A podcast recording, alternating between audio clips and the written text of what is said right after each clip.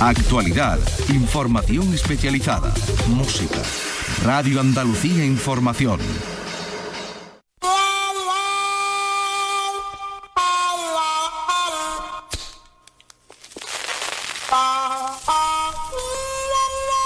Aquí comienza el flexo de Paco Reyero.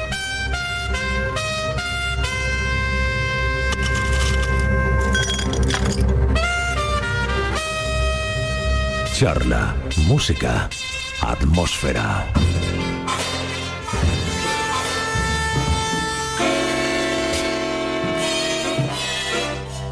Hay algunas noches en que cuesta más trabajo empezar.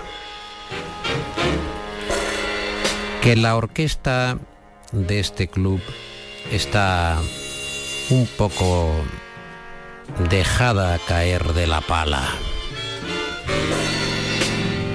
Pero eh, poco a poco, con los estímulos necesarios, el asunto se va animando. Ya se dice aquí, eres más malo que arrancar. Pero una vez puestos en el volante, ya la cosa se va ajustando como un guante a los dedos, como un detective en un local con humo. Y no me gustan sus modales. A mí no me enloquecen los suyos y no he pedido esta entrevista. Me tiene sin cuidado que no le gusten mis modales. Ni siquiera me gustan a mí, me hacen llorar en las noches de invierno y me importa tanto que se meta conmigo como que se tome la sopa con tenedor. ¿Quién se topa o quién se toma una sopa con tenedor?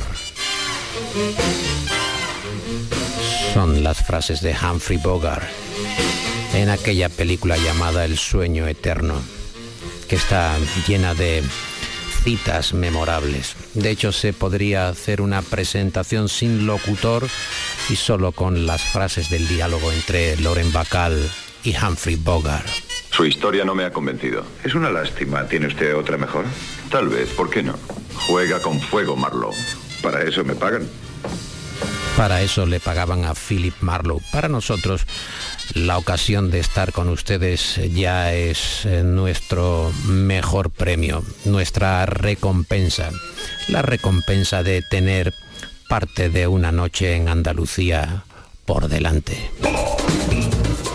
El flexo de Paco Reyero.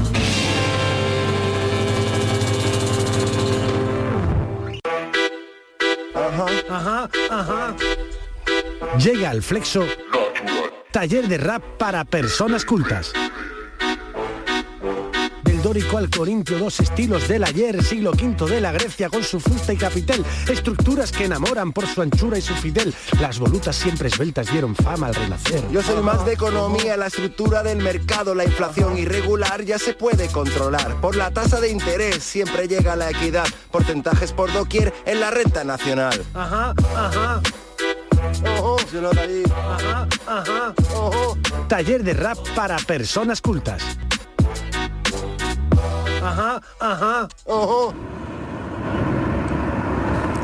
Bueno, eh, voy a tomarme la licencia del, paseo, que es una cosa que tenemos eh, recogida en el acuerdo de producción de este programa, un paseíto en mitad de la noche, eso no lo tienen todos los programas, por eso el flexo es el flexo. No estamos haciendo, por cierto, el programa donde habitualmente, en la isla de la Cartuja, sino que por cuestiones del destino y también por eh, alguna suerte, estamos en la emisora de Jerez de la Frontera, está la noche calma, está la noche tranquila, así que voy a salir por la Plaza de las Angustias, voy a ir buscando un vecindario contiguo, veo aquí hay una casa, una casa de vecinos que está llena de gente mirando la televisión. La televisión es competencia del flexo, vamos a ver qué están escuchando.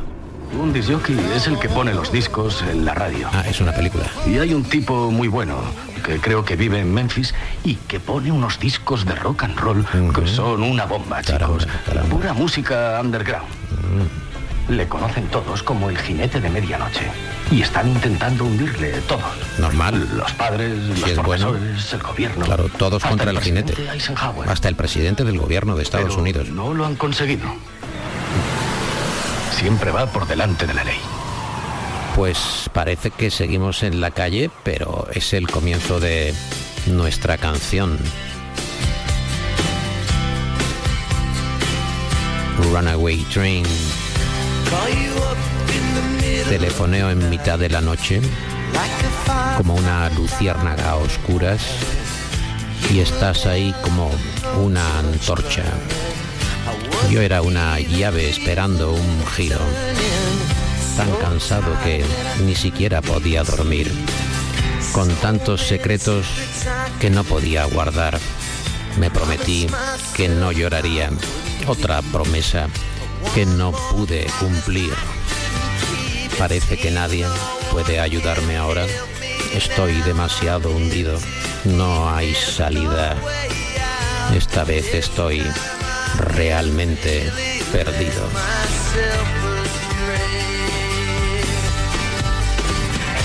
Un tren fuera de control que no regresa. Por el mal camino, un día de sentido único. Debería llegar a alguna parte, pero no estoy ni aquí ni allí. Soul Asylum, Runaway Train. ¿Puedes eh, recordarme cómo se sonríe? La forma para que todo merezca la pena. ¿Cómo he llegado a estar tan roto? La chispa de la vida está apagada. Puedo ir donde nadie puede ir, saber lo que nadie sabe y sin embargo aquí estoy, calado en la lluvia, con el billete de un tren que está fuera de control.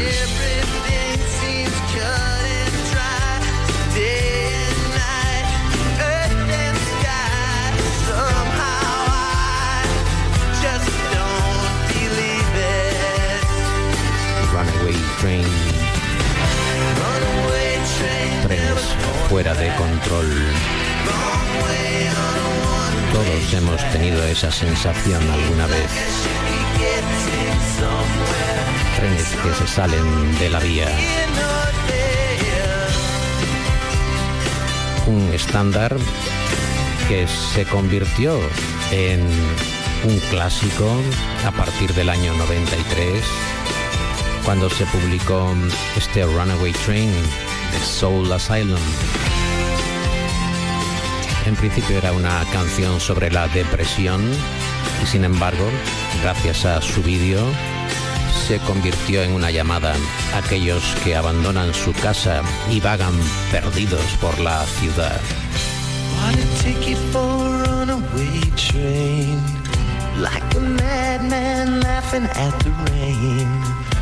Little out of touch, little insane.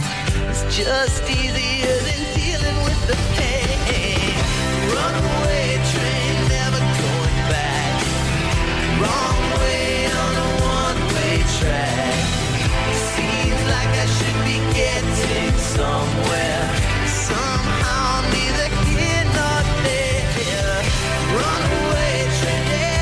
Un tren fuera de control no regresa. Es un tren que se va de la vía. Es un tren que quema en mis venas solo con la sensación de que huye. Estamos en el Flexo, el programa de noche de la radio de Andalucía y es un privilegio poder acompañarles.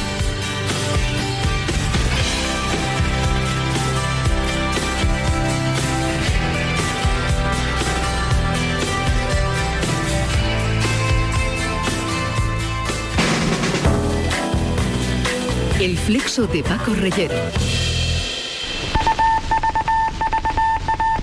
Es el momento de ir en búsqueda de un nuevo invitado para que eh, conteste el cuestionario Bruce. Eh, No es fácil tener a invitados de altura y además que estén dispuestos a contestar sin ningún tipo de tapujo, resquemor, las difíciles preguntas del cuestionario Bruce. Hoy eh, se acerca hasta este punto de la noche Agustín Fernández Mayo, un escritor sin par, el autor de La generación nocilla y del más reciente La forma de la multitud.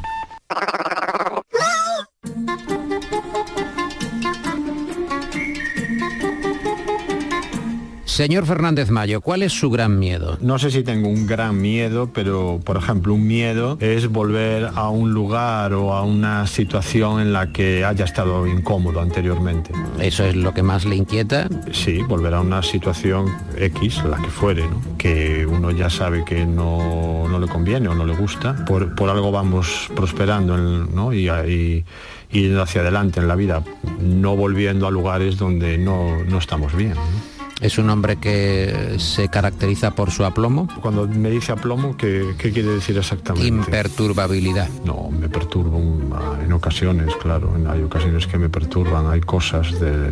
Pero bueno, uno intenta mantener el aplomo siempre que puede lógicamente. ¿Es usted tendente a la ansiedad? ¿Es inquieto? Bueno, inquieto sí, pero no, no tiendo a la ansiedad. Aunque un poco de, ansiedad nunca es mala, nunca es mala para, para poder actuar. ¿Tiene alguna idea de, de, la felicidad perfecta, si eso existiera? Bueno, no creo que, que exista tal cosa como la felicidad perfecta, si no, no seríamos humanos. Pero bueno, yo creo que ya es bastante felicidad poder trabajar en lo que a uno le satisface yo creo que eso, desde luego, si no es la felicidad, cumple muchas de las expectativas de la felicidad. ¿Y tiene algún uh, rasgo así principal de su carácter o alguna seña que lo, lo, identifique, que usted mismo identifique? Quizá la, la, perseverancia. Cuando tengo una idea o algo que me atrae de alguna manera y que creo que hay, hay algo interesante, pues persevero e, e intento terminar lo que he empezado. ¿no? Mm. Creo que es muy, muy importante no solo ser un emprendedor, que eso todos lo somos, sino ser un finalizador. ¿Hay algún rasgo que, que le desagrade especialmente de sí mismo? Uno que antes usted citó de alguna manera, que es la, en ocasiones también la impaciencia. Creo que no, no es buena y, y hay que, a veces hay que ser un poco frío para controlar lo que se hace. ¿no?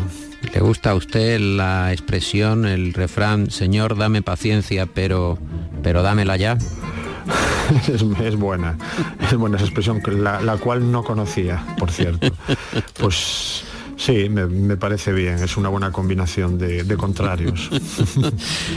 La otra versión es lo urgente es esperar, esa es otra versión del, del asunto. ¿Tiene eh, alguna, si se puede entender así, alguna extravagancia, alguna rareza, algo que eh, se salga de la norma? No, no, todo lo contrario, no, ni, ni creo que las haya tenido así nunca, no sé, no, me, llevo, llevo una vida bastante normal precisamente para poder luego pensar y escribir mis ficciones y mis libros, a lo mejor eso, eso sí, extravagantemente, ¿no? claro, uno, uno necesita un, un, un, suelo sólido del que poder despegar para hacer sus bueno pues sus creaciones, pero en general mi suelo es sólido y no, no tengo ninguna extravagancia que yo, que yo que yo sé que yo reconozca al menos. eh, ¿Cuál es su estado de ánimo actual? ¿Cómo está en este programa concretamente? ¿Se siente a gusto? ¿Se siente confortable? ¿Se siente incómodo, como dijo al principio? Pues está bien. De momento muy, muy bien. De, de momento, momento, bien. De momento, ¿eh? De momento, sí, sí, de momento, porque no todo se puede complicar. ¿Cuál considera eh, que es la, la, virtud más sobrevalorada? Por ejemplo, ¿la castidad cree que está sobrevalorada? Nunca he pensado en la, en la castidad, sí, sí, le soy sincero. ¿Piensa en la promiscuidad? Eh, por... No, tampoco. tampoco. Es un tema que no, me, no, no está en mis preocupaciones, entonces, o sea, si ya le podría decir ahora mismo, no tengo, no puedo decirle. Eh, ¿Recurre a la mentira en, en alguna ocasión, salvando la ficción? Bueno, supongo que eh, cuando es piadosa, ¿no? cuando, cuando crees que hará, hará un bien. ¿Se puede vivir sin mentir? No, es imposible. Creo que una, una vez, en una de mis, de mis novelas aparece una vez leí en algún lugar que todos oímos, entre las mentiras que decimos y los que oímos al día son unas 200. O sea que... 200 mentiras como media al día. Sí, sí, o sea que, hombre, la, la verdad absoluta no existe, aparte es una pedantería ética. ¿no? A, a veces hay que decir cosas que no son ciertas para no incomodar, por ejemplo. Por ejemplo, me alegro de verte, ¿no? Por ejemplo. O estoy deseando que nos volvamos a ver. Por ejemplo, también. ¿Qué es lo que más valora de, de, sus amigos? Pues que estén ahí cuando los necesitas. En este punto el cuestionario Proust distingue entre eh, hombre y mujer. Eh, la pregunta es cuál es la cualidad que más valora en un hombre y cuál en una mujer. Puede hacerlo eh, simultánea o separadamente en la contestación. Bueno, es la misma en mi caso, en, en ambos, en hombre y mujer, que es la, pues, por ejemplo, muchas cosas, entre otras, por ejemplo, la honestidad intelectual. ¿Qué persona viva le inspira más desprecio? No lo sé, la verdad, no, no, la, no la puedo responder porque nunca pienso en la gente que, me, que desprecio de alguna manera, la, la, la olvido, entonces no, no lo sé, sinceramente.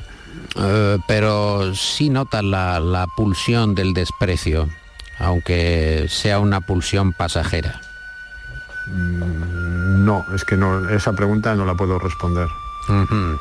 ¿Y la de quién es el gran amor de su vida la podría responder? Sí, claro, mi, mi, pareja.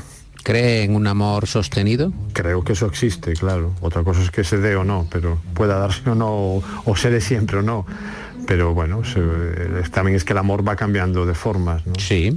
Y de maneras y de formas de, en un, digo, en un mismo núcleo amoroso. ¿no? Sí, y de consuelo, de la forma de consolarse y de hacer más blanda la vida, desde luego que sí, es así. Claro. ¿Cuándo y dónde fue usted más feliz? Bueno, pues supongo que como la mayoría de la gente, en, en la infancia, de alguna manera, que es el paraíso perdido de, de todos, ¿no? Cuando uno tienes formada la conciencia de lo que es el tiempo, por lo tanto aún no sabes que las cosas se acaban y aún no tienes el concepto de muerte en la cabeza, por lo tanto todo te parece infinito. Cuando eres pequeño todos los veranos son infinitos cuando empiezan, ¿no?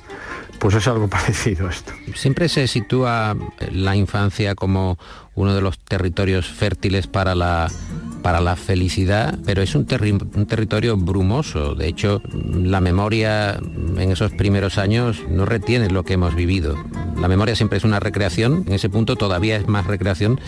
Eh, sí es verdad que en la infancia el juego es la práctica habitual. Bueno, quizá, quizá por eso lo que luego conservamos en el recuerdo es pues la mitad buena, vamos a decirlo así, ¿no? Uh -huh. Porque realmente no había un propósito, una finalidad eh, en las cosas. Exacto, no hay un propósito, sino simplemente el disfrute de, de ir viviendo, ¿no? De, de sentir esa ligereza de, de, la vida. ¿Qué talento le gustaría tener, Agustín? Por ejemplo, saber dibujar, no saber pintar. es un apasionado de, de los grandes maestros de la pintura, le gusta la, la, pintura, le gustan los museos. Me gustan los clásicos, claro, pero también el arte contemporáneo. Por todo el arte conceptual me interesa mucho, porque además el arte conceptual, como es conceptual, la, propia, la palabra ya lo dice, está muy unido a, a la escritura, que también es una cosa muy conceptual. ¿no? La escritura es una, es una álgebra de signos al final. ¿Cuál considera que es su, su gran logro? Por ejemplo, haber cambiado al menos una vez la literatura en español. ¿Echa de menos esos eh, el éxito de Nocilla, por ejemplo? ¿Lo echa de menos? Usted que dice que siempre hay que empezar de nuevo, como si no estuviera eso en tu cabeza, aunque, aunque lo está. Para nada, no, no, porque además siguen estando aquí, porque yo estoy aquí gracias a eso y además es que luego he seguido todos mis libros pues han tenido mucho mucho eco y mucho éxito llamémosle éxito a lo que sea no o sea que han tenido una difusión y sobre todo algo mucho más importante que el éxito de un solo de un solo volumen es que es la la, o luego el éxito puntual, que es construir una idea de literatura pues integral, más grande a lo largo de, de casi 30 años. ¿no? Eso en verdad es el gran éxito, entendámonos, ¿no? Para mí o para cual, cualquiera, que es lo que yo de algún modo intento hacer al menos. Eh, usted que es un hombre de lecturas muy, muy diversas, eh, ¿tiene algún héroe de ficción preferido? ¿Algún héroe literario? No tengo ninguno. ¿Y pasatiempo? ¿Tiene algún pasatiempo? Bueno, sí, muchos. Por ejemplo, ver la televisión. Disfruta mucho con la televisión, ¿verdad? Sí, sí, sí, me, gusta. Me, gusta. Mm, sí, es algo que es como una, como la, es como la ventanilla de un tren, que uno a veces la mira, a veces no, pero le relaja. Porque a, veces la, la, miro, pero no la miro, claro. O la miro sin volumen, porque las imágenes puras te dan otra te, inspiran o te dan otra idea. ¿no? Es un medio que me... Igual que mucha gente, por ejemplo, pone la radio, ¿no? Y mientras hace cosas por casa, pues yo pongo la televisión. Esto pasa mucho en este programa. La gente lo tiene puesto de fondo, pero hay veces que no sé si nos prestan atención o no nos prestan atención. No sé si tendríamos que ladrar o, gritar o relinchar o hacer alguna performance a esta hora de la noche, señor Fernández Mayo, para que nos prestaran atención. En cualquier caso, le agradezco mucho su amabilidad en la contestación del cuestionario PRUS, el sinuoso cuestionario PRUS. Eh, y por último, me gustaría saber, ¿tiene algún lema? maneja en la vida con algún lema o con alguna idea fuerza? Bueno, supongo que con muchas, aunque no me dé cuenta, pero una que, que con los años ha reconocido es la de, no, por ejemplo, no incitar a alguien a hacer algo que tú mismo no, no te atreverías a hacer. Es decir, no convertirte en un líder de algo que tú mismo tampoco eh, podrías acometer. Si, estás convencido de que algo está bien, pues tienes que hacerlo tú. No tienes Tú para empezar, luego ya podrás intentar convencer a otros. El fleso es una farola en la esquina de tu mesa. No tiene coma en ningún sitio. Ayer estuvo con nosotros eh, Francisco Villar, llamó mucho la atención la entrevista que tuvimos con el autor de Cómo las pantallas devoran a nuestros hijos, Villar, que es doctor en psicología, psicólogo clínico, es coordinador del programa de atención a la conducta suicida del menor en el Hospital San Joan de Deu de Barcelona y nos explicaba ah, muchos asuntos interesantes eh, de la prohibición de los móviles para tratar de frenar esa invasión que se sufre eh, de manera eh, notable en general en la sociedad con las pantallas. Y eh, guardamos una pequeña propina, un extra de esa entrevista para poder continuarla y poder recomendar ese libro que consideramos especialmente interesante. Villar habla de la brecha digital, pero no como un eslogan, sino de las inclemencias de estar permanentemente expuestos a informaciones, a la red, a internet e incluso eh, no estar a salvo ni siquiera en los tiempos de espera en eso que se podría llamar eh, los tiempos muertos, pero que realmente dan sentido a la vida. Como yo estoy muy focalizado en la infancia y la adolescencia, que a partir ya del adulto ya me, lo, me, pierdo y ya no... Claro, yo eso todo lo veo como una pérdida de oportunidades, porque el tiempo que pasa un chaval en una en un trayecto de, metro o el tiempo que pasa un chaval en una sala de espera esperando una visita médica son oportunidades de tolerancia a la frustración, de tolerancia a la espera, de imaginación, de conversación con su padre o con su madre que le está acompañando en esa espera. Claro, yo todo esto lo veo como un robo de oportunidades porque no existe tal cosa como la multitarea y el, y el multitasking. A mí me sienta mal cuando estoy comiendo con amigos en un restaurante y hablando conmigo, cogen el teléfono y se ponen a mirarlo. Me sienta mal, me duele, pero es que a los niños les pasa igual. A los niños cuando vienen a pedirle, oye papá, y tú dices, espera, y espera es, espera, que sigo facturando para Google o para la, aplicación que sea, cuando es tu, tu, tu hijo, o sea, el tiempo de tu hijo lo estás vendiendo, porque al final el modelo de, negocio es sencillamente ese, o sea, tiempo de personas delante de una pantalla. Con eso comercializan ellos. Pero ese tiempo es de tu hijo. Es que claro, a mí, a mí me duele. Entonces, el adulto pues mira, que haga lo que quiera con el tiempo. El CEO de Netflix decía que su mayor enemigo es que el ser humano necesita dormir ocho horas, que si no fuera eso, él ganaría mucho más dinero. No tiene límite. O sea, y además esto es muy preocupante. Primero, porque mucha gente ya no duerme ocho horas precisamente por Netflix, ¿no? Eso es lo primero. Y segundo, porque si su objetivo es el sueño, quiere decir que la vigilia la tienen ya completa. O sea, a mí me parece eh, muy triste en cuanto a en cuanto a, que, no estaba en el sueño de los que eh, generaron toda la digitalización. Ellos querían ayudar al ser humano, no comérselo. Y ahora se lo están comiendo. Van por ese camino y lo cuenta muy bien y muy explícitamente eh, Fran Villar, eh, que nos atiende, eh, es doctor en psicología, es psicólogo clínico y entregado como las pantallas devoran a nuestros hijos. Si pueden, échenle un vistazo, está en Herder Editorial.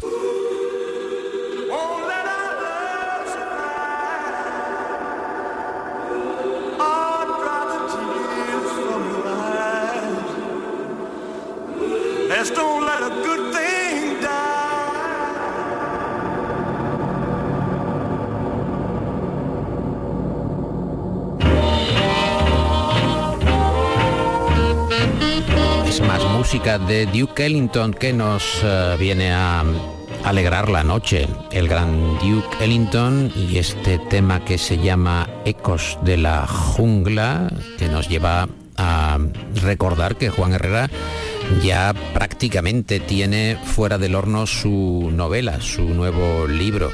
El libro se llama De vuelo en vuelo y está publicado por Alianza Editorial. Es un homenaje, un recuerdo a sus grandes maestros, a aquellos que mm, de alguna u otra forma le han influido. Y Juan Herrera nos ha ido dando algunos apuntes especialmente interesantes a lo largo de estos años. Ya llevamos cuatro años con ustedes con eh, los oyentes de El Flexo en la compañía de la Noche Andaluza. Eh, Juan eh, ha hablado prácticamente de todos los temas. Va y, se va expandiendo de un lado a otro. Pero aquí hablo de las máscaras, de las máscaras y de la impostura electoral.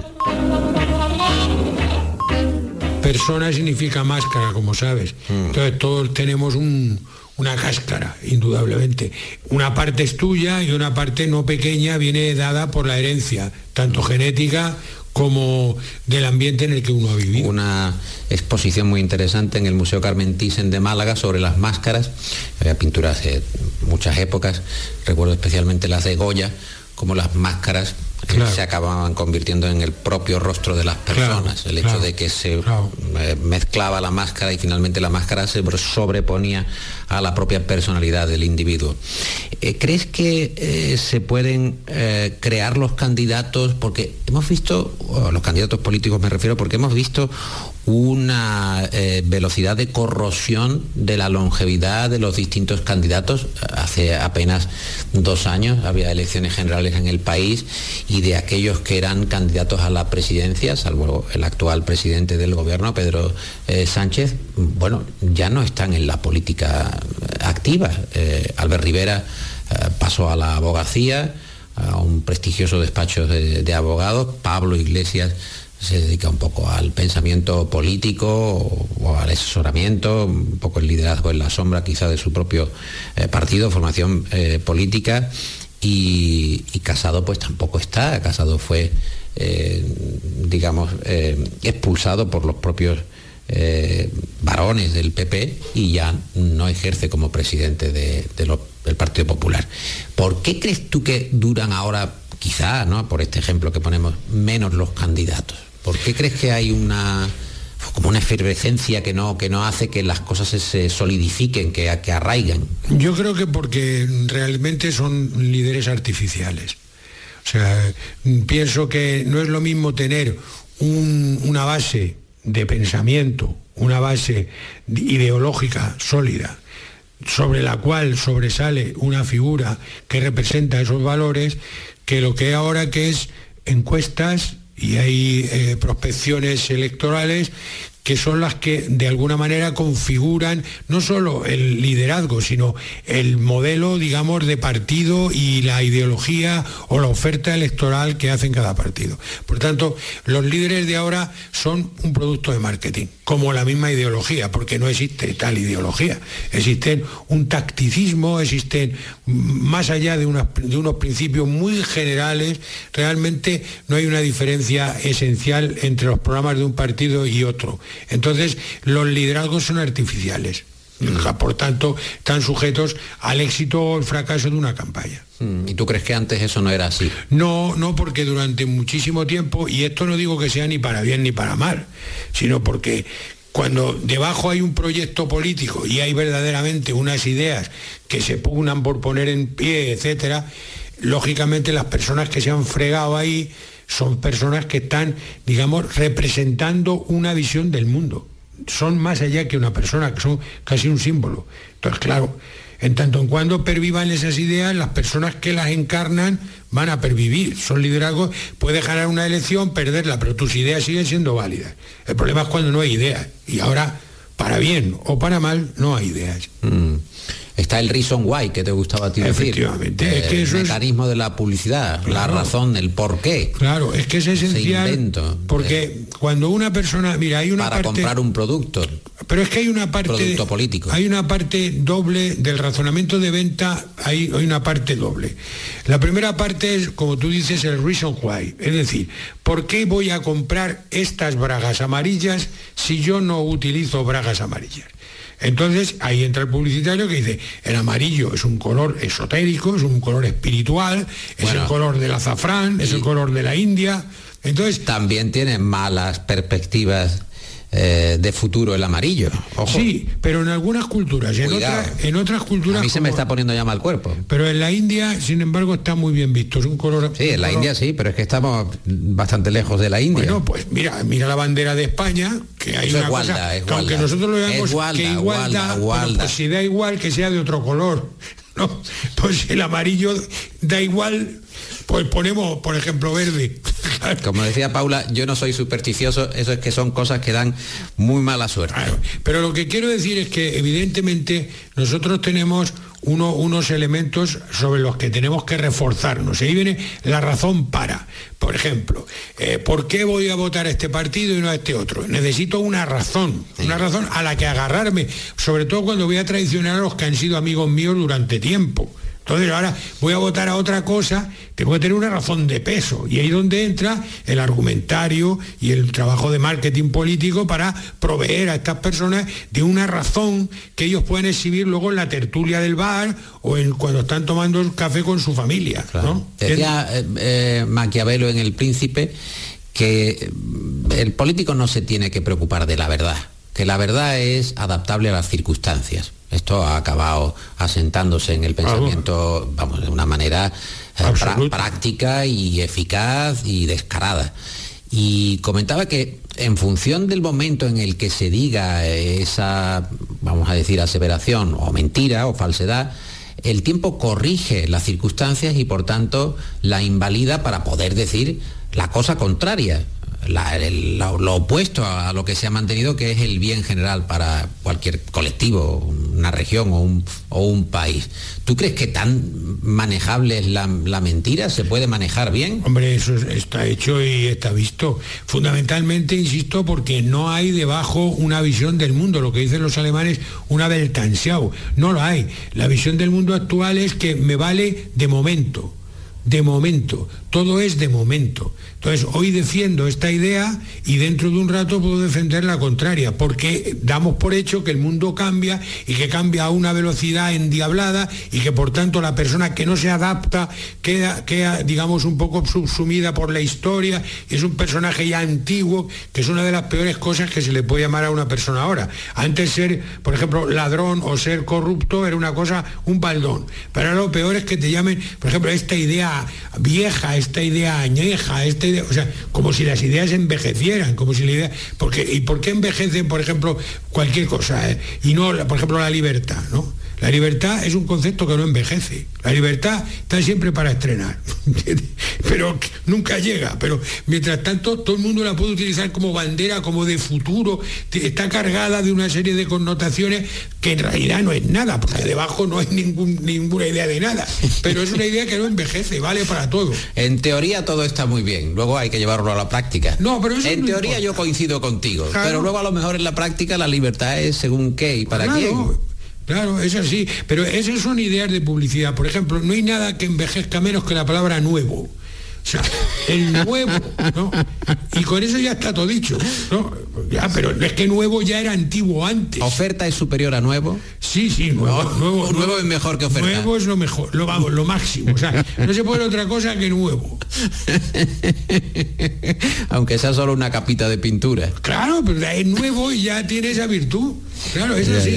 Pero de todas maneras, sí te digo que hay una cosa curiosa. Y es que existen gabinetes especializados en la fabricación de líderes. Claro, hombre. Existen tiempo una atrás. serie- unos formatos, de, tanto de físico como, por ejemplo, si tú tienes que dar sensación de, de respeto, pues te dejas una barba, por ejemplo, casado, si te acuerdas, de repente le brotó una barba. Que por cierto, cuando dejó de ser casado para ser divorciado, se quitó la barba. Si la habéis visto en el último congreso, ya no hay barba. O sea, donde había barba cuando era aspirante Líder, a ser presidente de sólido. gobierno, ahora que ya no aspira, se ha quitado la barba. O sea, Bueno, estas también cosas... ahí hay un cambio, hay una interpretación psicoanalítica de la barba, ¿por qué se deja uno la barba? ¿Por qué se la pone? Ahí hay también pero esto es una- de esto es un asesor. personalidad, ya, ya, Esto- sí, yo ya, no- ya lo sé. ellos no pero- saben ni siquiera Pero ¿por qué eso. te dejas la barba? ¿Por qué te la dejas un poco más? ¿Por qué te la quitas? ¿Por qué la cambias? Eso también hay interpretaciones Sí, hombre, de todo por ejemplo, tipo, ¿no? hay una teoría también que es la teoría de la compensación. Por ejemplo, cansado, el de Fadomino y cansado, al ser calvo, está obligado a tener barba, porque el pelo que no está arriba está abajo. Hay una ley de compensación matemática, es así. Todos los calvos suelen dejarse barba. Tú nunca te has visto de candidato, ¿no? No, porque... ¿Te ha tentado alguna vez la política?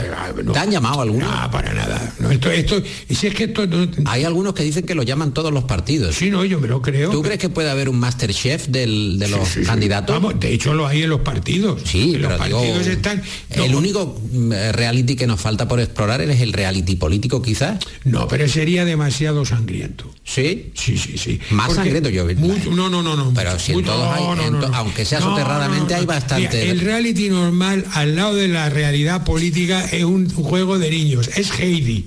O sea, en la política hay gente que coge un vídeo de una señora robando una crema, lo mete en una mesa y lo guarda. sabiendo que eso en su momento va a ser un as para ganar la partida. Es decir, en la política se fabrica la debilidad del líder. Es decir, en la política cuando te nombran líder es porque ya te han introducido un factor de debilidad, porque si no no eres controlable. Y una persona que no es controlable es peligrosa. A ti no te pueden nombrar partido de nada, presidente de nada, si no tienes dos cadáveres en el armario. Cada vez que cuya llave tiene alguien.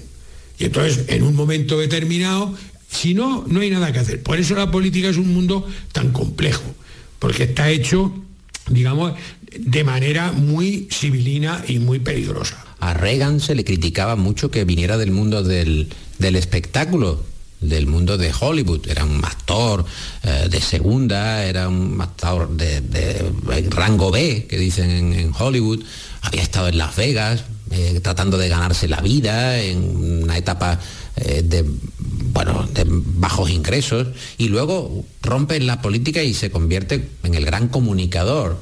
El gran comunicador me refiero como un apodo, the Pero great no, communicator. pero es que él y es era- muy valorado. Él era un de- gran comunicador, esa objetivamente es verdad. Y sobre todo en ese momento de Pero tú crees que, mm, digamos, es compatible este artificio, eh, esta representación de la política que ya estaba en Reagan y que tanto llamó la atención en los años 80, cuando él llega y irrumpe y tal, y bueno, y se hace con el Partido Republicano en Estados Unidos, con un liderazgo verdaderamente cierto, porque luego Reagan, por una parte, eh, supone el estereotipo vamos a ir a la- al cliché fácil del cowboy.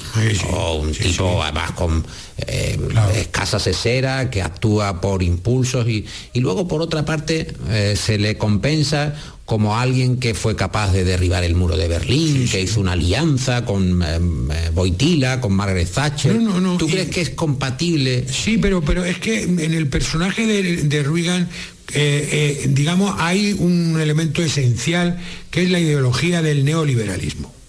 Es decir, Thatcher arrumba con la vieja estructura de los sindicatos, con el, con el mundo obrero, con toda la, la, la, mítica y la estética del poder obrero, del poder de la izquierda, y entonces hace con su bolso debajo del sobaco, Margaret Thatcher trae un mundo que es el mundo del neoliberalismo. Y entonces en lo, lo, que es Thatcher en Inglaterra lo representa Reagan en Estados Unidos, sí, donde trae, pero trae un bagaje teórico sería discutible, pero trae un baja teórico. O sea, él es portavoz de un mundo de ideas que luego han sido el Tea Party, de donde de alguna manera ha terminado viniendo el señor Trump. Trump. Pero esa ideología la pone sobre el tapete Reagan como portavoz. No es que él la inventara, pero él fue, la aglutina y la claro, expone. fue la persona designada para llevar al mundo estas nuevas ideas, este neoliberalismo, que luego ha tenido un recorrido y sigue teniendo un recorrido extraordinario. Mm. Querido Juan, es el momento cumbre de la intervención. Procedamos, por tanto. ¿Está bueno, preparado? Sí, voy a decirlo así un poco melifluo porque hay que contrastar. Okay. Buenas tardes, buenos días, buenas noches. Ahí quedó.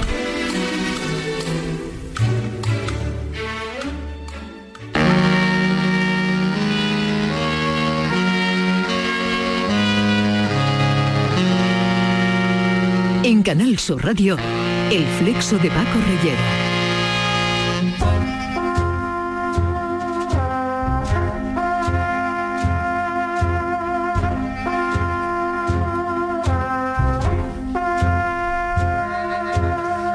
Todo un día de ocio te aguardaba. El mar en las primeras horas de azul transparente, aún frío tras la madrugada, la alameda al mediodía pasada de luz su penumbra amiga, las callejas al atardecer deambulando hasta sentarte en algún cafetín del puerto, ocio maravilloso gracias al cual pudiste vivir tu tiempo, el momento entonces presente, entero y sin remordimientos.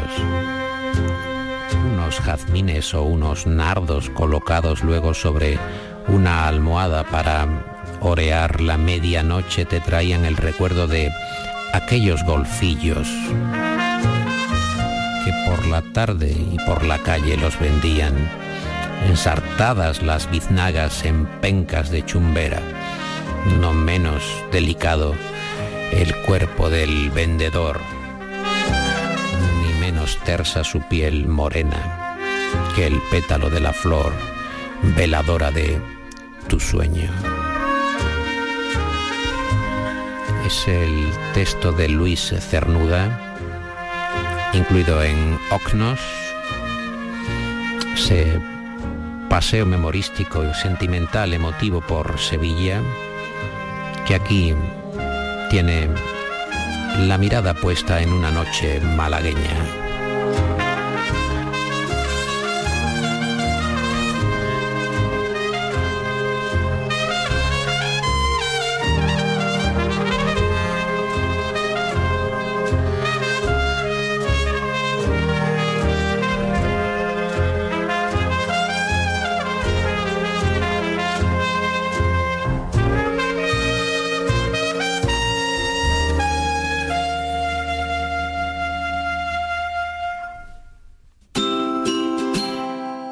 Chasquedator. ¿Cansado de no poder amenizar tus charlas con los amigos? Chasquedator. Me apuraba no poder chasquear los dedos para rematar esas frases guays con los colegas como tío, ¿qué pasa? Mi padre me lo quiso enseñar de pequeño, pero no era capaz de unir el pulgar y el corazón, no salía el sonido.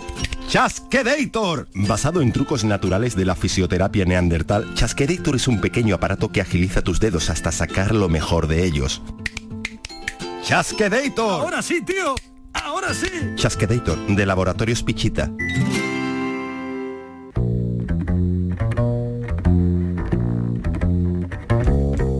Ha llegado el momento de escuchar a José María de Loma, el articulista más original de Andalucía, alguien que tiene una mirada que sobrevuela lo cotidiano y que encuentra otra forma de ver aquello que nos rodea. Aquí se fija en Caña de Loma, la sección que entrega en el flexo, en los guateques, cómo se comporta uno en un guateque, en una fiesta, en alguna cita colectiva ya de noche.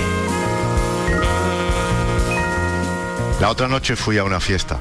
Dado que es un acontecimiento en mi vida, he decidido compartirlo con ustedes. Hablé con una chica inglesa que me dijo que le gustaba estar todo el día en pijama y que como su trabajo podía hacerlo desde casa, decidió venirse a vivir a un sitio con mar. Espero que a la playa no vaya también en pijama. Llevé una botella de vino.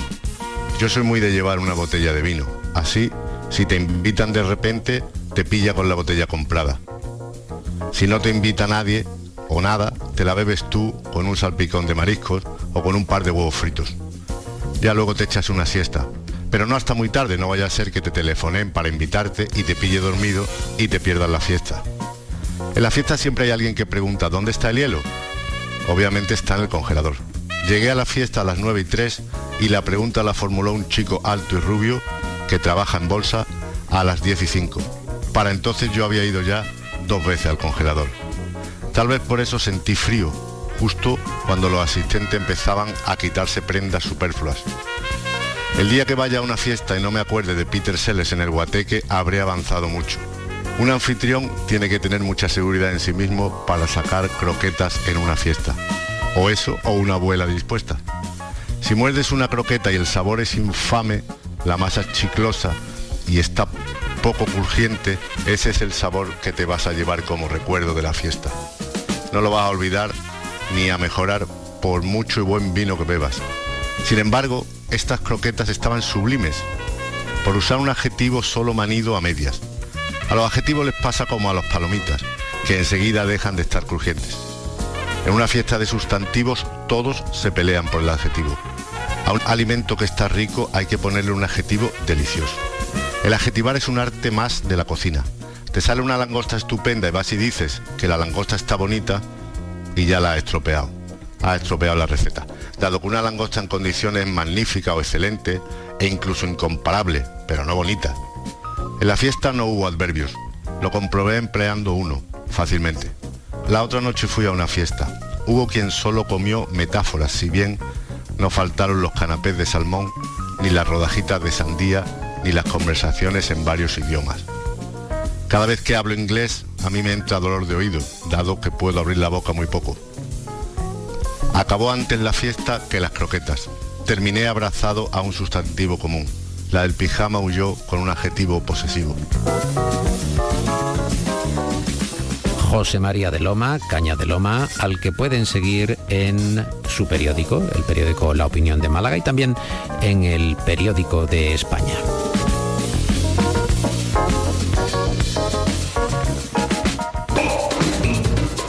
El flexo de Paco Reyero.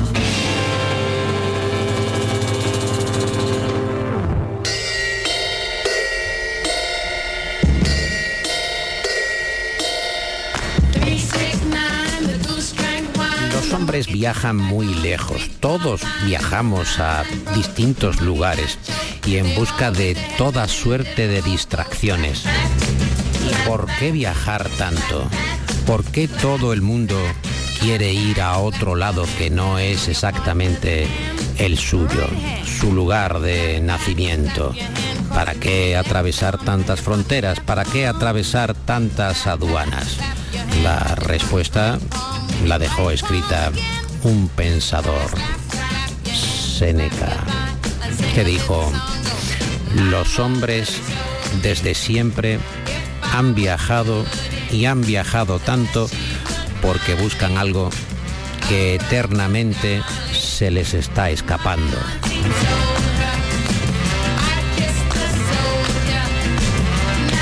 Le daba bien a la pelota Seneca.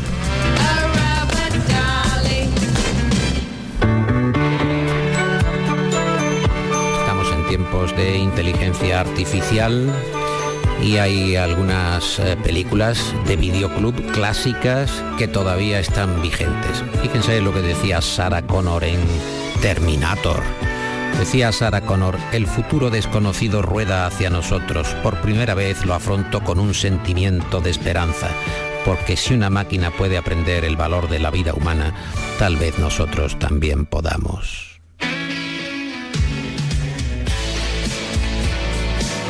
Cómo se me ha ido pasando el programa.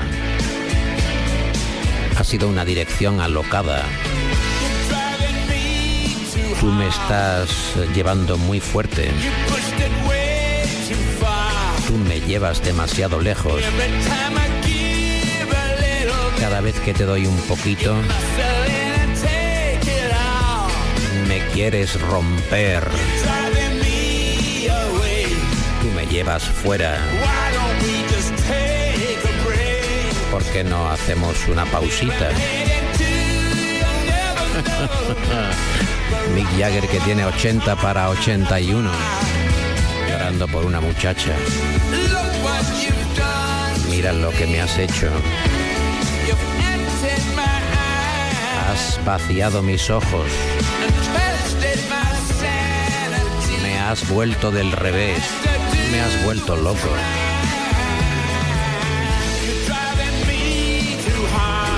Rolling Stones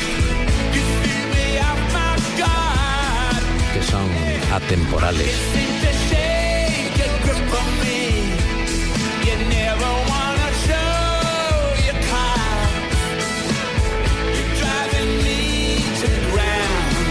Primero la gente se preguntaba por los malos hábitos de Mick Jagger y pasado el tiempo, ahora ya se preguntan qué tipo de dieta qué tipo de gimnasio, qué tipo de entrenador personal tiene Miguel Felipe Jagger.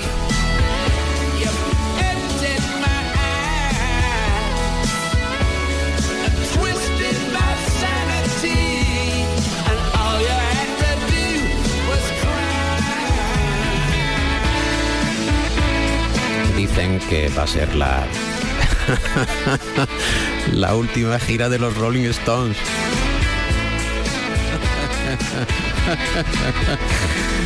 bueno, se tienen que morir, no sé, los dinosaurios antes de que se vaya Mick Jagger, Keith Richards y Ron Wood. Es verdad que el tiempo pasa, que se quedan los compañeros por el camino, que falleció hace ya tres años Charlie Watts, pero la maquinaria sigue encendida. Gusto amigos estar con ustedes. Marce Fernández se ha encargado de la dirección técnica de este programa. Driving Too Hard. Las piedras rodantes.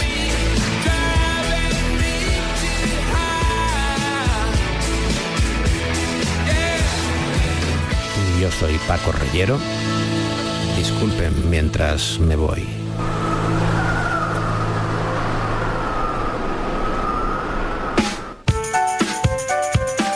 El Flexo es un programa escrito y presentado por Paco Reyero para las noches de radio en Andalucía.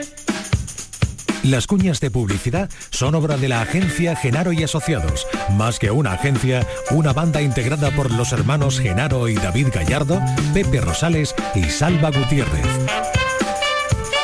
Yo soy la voz del Flexo. Voz natural, voz humana, voz que acaricia. Nada que ver con las voces recreadas por inteligencia artificial.